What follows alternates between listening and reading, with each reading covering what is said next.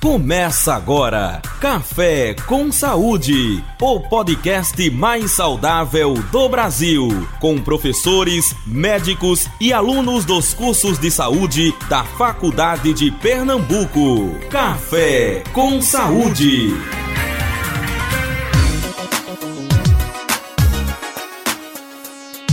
Olá, pessoal. Aqui quem fala é Rayana Caminha, aluna de Medicina da Universidade de Pernambuco. Estou aqui para introduzir vocês nesse episódio super importante. Vamos discutir hoje a Covid-19, causa da pandemia que estamos enfrentando em 2020 e que vem impactando a saúde e a economia mundiais. Participarão do episódio os alunos da Universidade de Pernambuco, Francisco Sátiro, Ináia Pascoal e Maria Paula Valença, e a coordenação da professora Mônica Florencio. O nosso convidado de hoje é o Dr. Rafael dos Anjos, médico infectologista. Não se esqueça de acompanhar o nosso projeto de extensão Café com Saúde no Castbox, Spotify e no Instagram, arroba Café com Saúde UPE. Café com Saúde, o seu podcast mais saudável do Brasil. Dr. Rafael, em relação à situação do novo coronavírus, quais são os grupos populacionais mais atingidos e quais são as estratégias de prevenção mais indicadas? Olá a todos, eu queria novamente agradecer o convite feito pelo grupo da UPE, é um grupo muito especial, né? Minha casa, eu fiz a formação acadêmica aqui, a residência. Então é um enorme prazer discutir com vocês um tema muito importante da atualidade, que é essa pandemia do coronavírus. Acho que essa é uma das principais perguntas.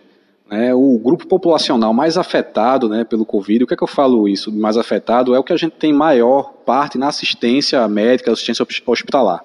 Né? São as pessoas que a gente fala que é da categoria de risco. É os idosos, os imunossuprimidos, né? Entende por imunossuprimidos não apenas o paciente HIV/AIDS ou aquele paciente que convive com alguma neoplasia, mas pessoas com doenças inflamatórias crônicas que usam corticosteroides de modo prolongado, né? Que tem doenças reumatológicas que fazem uso de imunomoduladores. Então, assim, essa população também entra na população de risco. Mas a principal população de risco que a gente trabalha, que a gente vê sendo acometido pelo coronavírus, pelo novo coronavírus, é a população idosa acima dos 60 anos. Né? E é muito importante a gente começar a discutir em relação a essa população as medidas preventivas de proteção. Né? A mais importante é o isolamento social que a gente acabou de passar, mas nunca esquecer do uso da máscara, né, que é um utensílio, um equipamento de proteção de importância sumária, e nunca esquecer de algo que devia se tornar um hábito há muito tempo, que é a higienização das mãos, né? ou com solução alcoólica ou com água e sabão. Também a gente lembra da etiqueta da tosse. O que seria a etiqueta da tosse? É, a etiqueta respiratória seria no caso de o ato de tossir ou espirro você proteger com a face interna do braço, né? Mas caso você tenha utilizado a sua mão, higienize logo em seguida, mas também lembre-se de ter lenço de papel descartável. Bom, em relação à atenção primária, qual seria a importância e o papel da nossa atenção primária no controle da pandemia? A atenção primária é a atenção mais importante né, do paciente né, e que a gente deve investir cada vez mais. E ela é muito importante também nos pacientes que apresentam é, o coronavírus, né, o Covid-19, né, no controle dessa epidemia. É, então, assim, ações sumárias de orientação, educação e saúde, né, retomar esses hábitos que a gente acabou de falar, etiqueta da tosse, higienização das mãos, a proteção com o uso de máscaras, como utilizar as máscaras é de uma importância sumária também, né, para a gente prevenir a população. E em especial agora, quando a gente está terminando o nosso isolamento social e a população vai voltar às ruas de maneira abrupta. Então existe um risco de muitos pacientes serem acometidos e a gente tem que pensar novamente numa possibilidade de colapso do sistema de saúde. Por isso, a atenção primária políticas de educação e saúde, né, de prevenção, é, saneamento, higienização das mãos, higienização dos alimentos. Essas orientações são muito importantes para a gente conseguir prevenir o que a gente chama de segundo pico ou segunda onda ou novo crescimento do número de casos nessa pandemia. Dr. Rafael, em relação ao diagnóstico, além de observar o quadro clínico do paciente, qual é a importância de se fazer exames complementares e quais são os principais realizados quando se há suspeita do coronavírus? Os exames complementares são muito importantes também. Né? A gente vê diversas alterações, mas uma das mais importantes é, por exemplo, a gente tem as proteínas inflamatórias, né, o PCR é, elevado, né? a gente tem um dedímero, que é um elemento que pode justificar inflamação do leito vascular, também é muito visualizado nos pacientes com Covid-19, mas exames de imagem também, né? Tomografia, a gente tem até pacientes assintomáticos que têm um comprometimento pulmonar importante, né, de até 25% de todos os seus campos pulmonares, é, apresentando um padrão de infiltrado intersticial. Isso também a gente consegue observar. Mas são exames complementares que sugerem, na verdade. O que a gente tem de ferramenta diagnóstica direta são os exames que a gente pode dizer a testagem sorológica e os exames de avaliação do material genético, que é o RT-PCR, realizado através da coleta do suave nasal e orofaríngeo, que é importante para a gente avaliar o material genético do vírus, sendo visualizado na forma aguda da doença, né? O ideal é coletar esse exame no quarto para o sexto dia de doença, né? onde tem uma replicação viral bastante intensa. A gente consegue mensurar a possibilidade de infecção pelo novo coronavírus. Se passou esse tempo, o PCR já não é uma ferramenta robusta e efetiva. Então, a partir do décimo dia para o décimo quarto, a gente já começa a pensar em marcadores sorológicos, marcadores imunológicos. Então, podem ser feitos através do teste rápido ou da avaliação através do método ELISA, para saber se você tem já algum anticorpo referente à doença, referente ao novo coronavírus. Então, são ferramentas muito importantes, mas você precisa ter um entendimento de toda a evolução dos sintomas, a sua periodicidade né, e como o paciente se comporta naquele momento da sua avaliação, para você poder fazer o seu entendimento e utilizar a melhor ferramenta possível, sem desprender uma falsidade no seu resultado e recursos relacionados à saúde. Doutor Rafael, muito se fala atualmente sobre os danos que o coronavírus causa a nível pulmonar.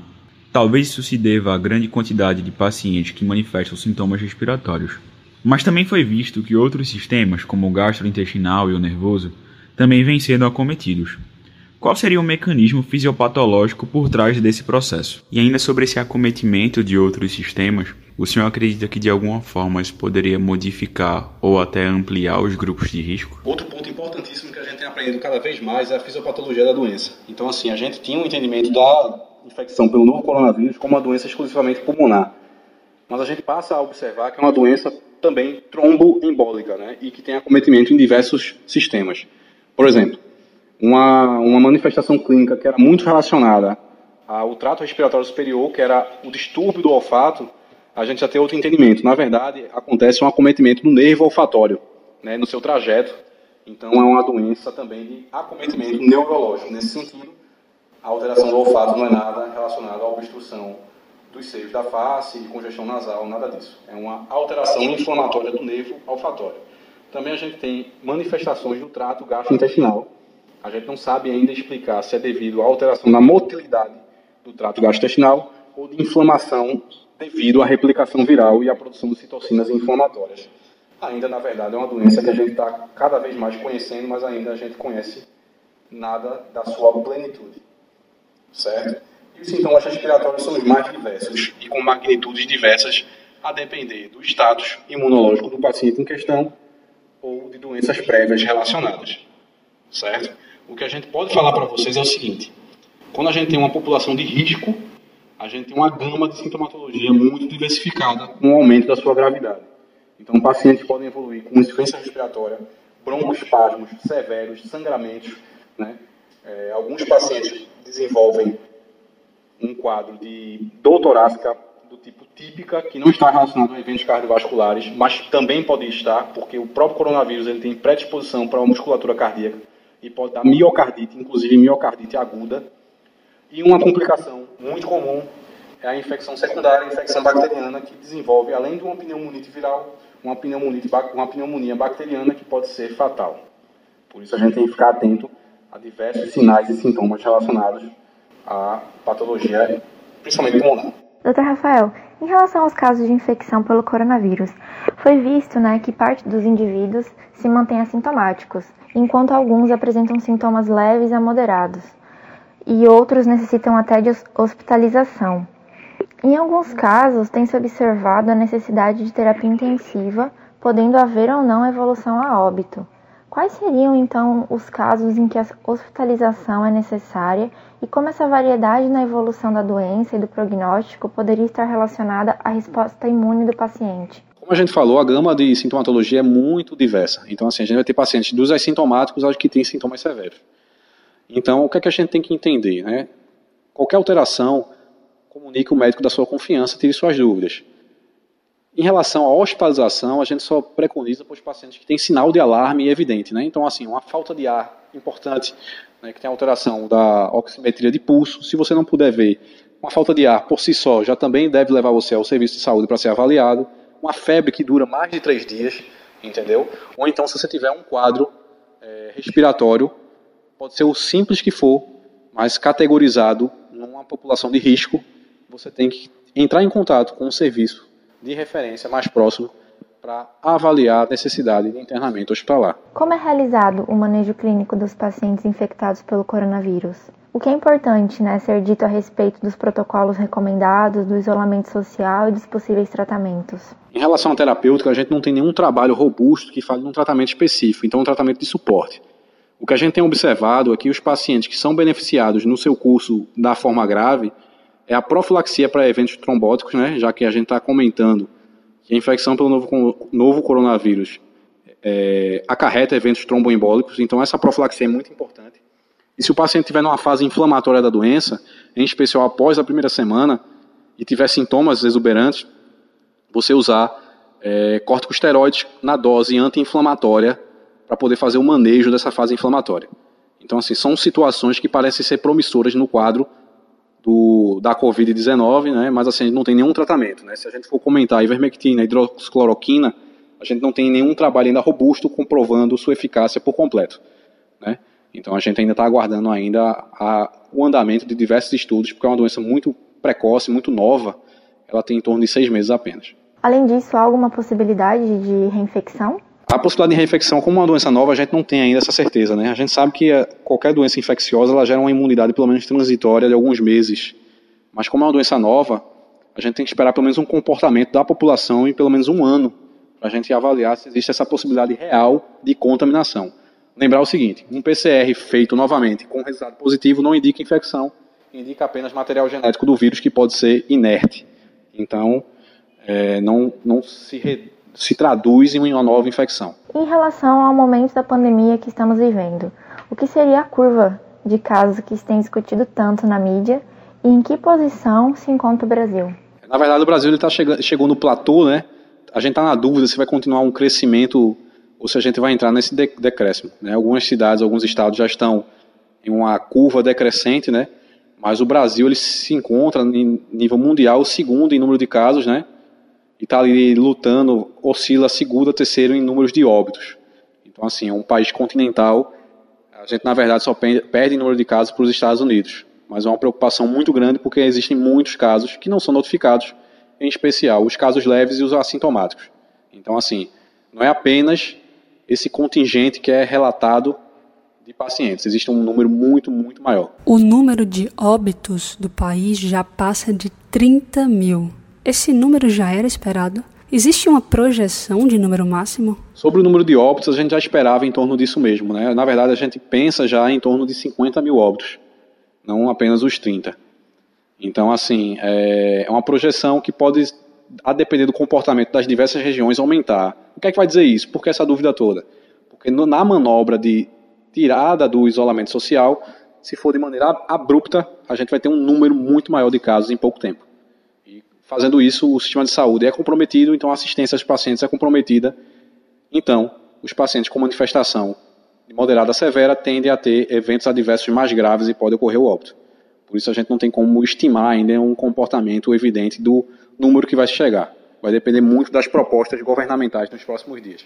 Muito tem sido dito a respeito do desenvolvimento de uma vacina. Quais seriam as dificuldades encontradas nesse processo? Em relação à vacina, é uma medida promissora, né, que está muito é, evidente e a gente tem uma curva de aprendizado importantíssima, né, a gente está até visualizando que ela seja referida para a população num tempo mais precoce do que o habitual para as outras vacinas.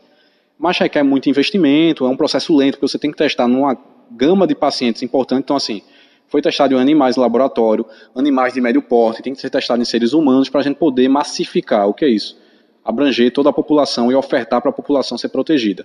Então não é um ato muito rápido de ser feito. Existem estudos para a gente poder fazer a massificação de uma vacina efetiva e segura, na verdade, contra o novo coronavírus. O que se deve esperar a respeito da volta à normalidade? Quais são as medidas recomendadas nesse processo? A volta da normalidade da sociedade, isso nunca vai acontecer. A gente comenta, inclusive, que há uma transição, né? A era pré-Covid e a era pós. O que a gente tem que fazer e orientar algo que a gente já referia, em especial na infectologia, que são práticos de vida saudáveis relacionados a seus hábitos. Em especial, higienização das mãos e a etiqueta da tosse que a gente já comentou durante essa entrevista. Né? Então, assim, você tem que respeitar muito isso, higienizar suas mãos de maneira recorrente com água e sabão, não precisa outra solução. No caso de, da indisponibilidade desse recurso, você tem disponível o álcool em gel, seria muito satisfatório também. Então, assim, outras situações, um trabalhador com sintomas gripais, ele tem que ser afastado do seu trabalho, certo? Ser avaliado em relação a isso para não contaminar o ambiente e as outras pessoas. Então a gente tem que ter um entendimento disso. Não é a saúde do indivíduo mais, é a saúde da sociedade, e é isso que a gente tem que pensar. Café com Saúde, o seu podcast mais saudável do Brasil. Bom, gostaríamos de agradecer a Dr. Rafael pela disponibilidade e a você ouvinte pela companhia. Eu agradeço a todos aí a oportunidade de conversar sobre um tema muito importante, né? Parabéns ao grupo aí pela, pelo trabalho de educação em saúde para a comunidade, ao programa Café com Saúde e aos amigos um forte abraço. A gente está disponível para próximos eventos. Fico à disposição. Muito obrigado. Não se esqueça de acompanhar o nosso projeto de extensão Café com Saúde no Castbox, Spotify e no Instagram, arroba Café com Saúde UPE. Até o próximo episódio do Café com Saúde. Café com Saúde. Curta nossas páginas no Facebook e Instagram.